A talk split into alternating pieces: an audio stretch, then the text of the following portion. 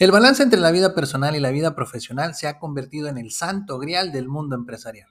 Hola, soy tu anfitrión, Jaciel García, y este es el podcast de 3 minutos.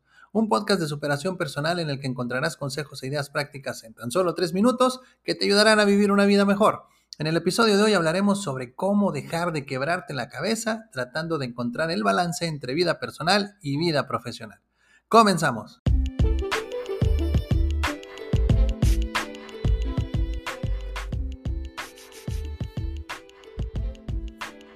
Una de las cosas más difíciles a las que nos enfrentamos todos aquellos que trabajamos, ya sea para una empresa o por nuestra cuenta, es encontrar el balance entre la vida personal y la vida profesional. Creemos en la ilusión de tener tiempo para nuestra familia, ir al gimnasio, asistir al partido de fútbol de nuestro hijo, dormir ocho horas y al mismo tiempo resolver el problema urgente en la empresa, atender al cliente molesto, motivar a nuestros colaboradores, lograr nuestros objetivos y tener contentos a nuestros jefes. El balance no existe, es algo que tenemos que aceptar. Por eso hoy te quiero compartir qué hacer en lugar de buscar el balance del que todos hablan. Número 1. Define tu prioridad.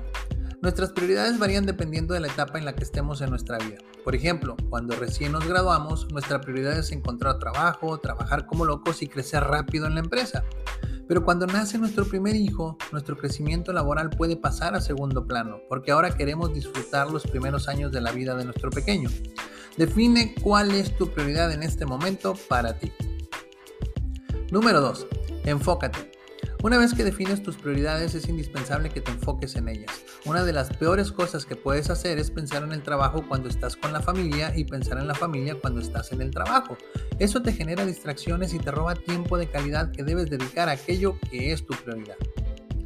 Y número 3. Acepta las consecuencias. El establecer prioridades y el enfocarte en ellas tendrá sus consecuencias. Es posible que si tu trabajo es tu prioridad, llegues a tener mucho éxito en tu trabajo, pero tu salud, las relaciones con tu familia y tu vida social se vean afectadas. Si por el contrario, tu prioridad es tu salud, tu familia y tus amigos, es probable que disfrutes de cero estrés, pases momentos increíbles con tu familia y tengas amigos increíbles, pero que tu crecimiento laboral se estanque.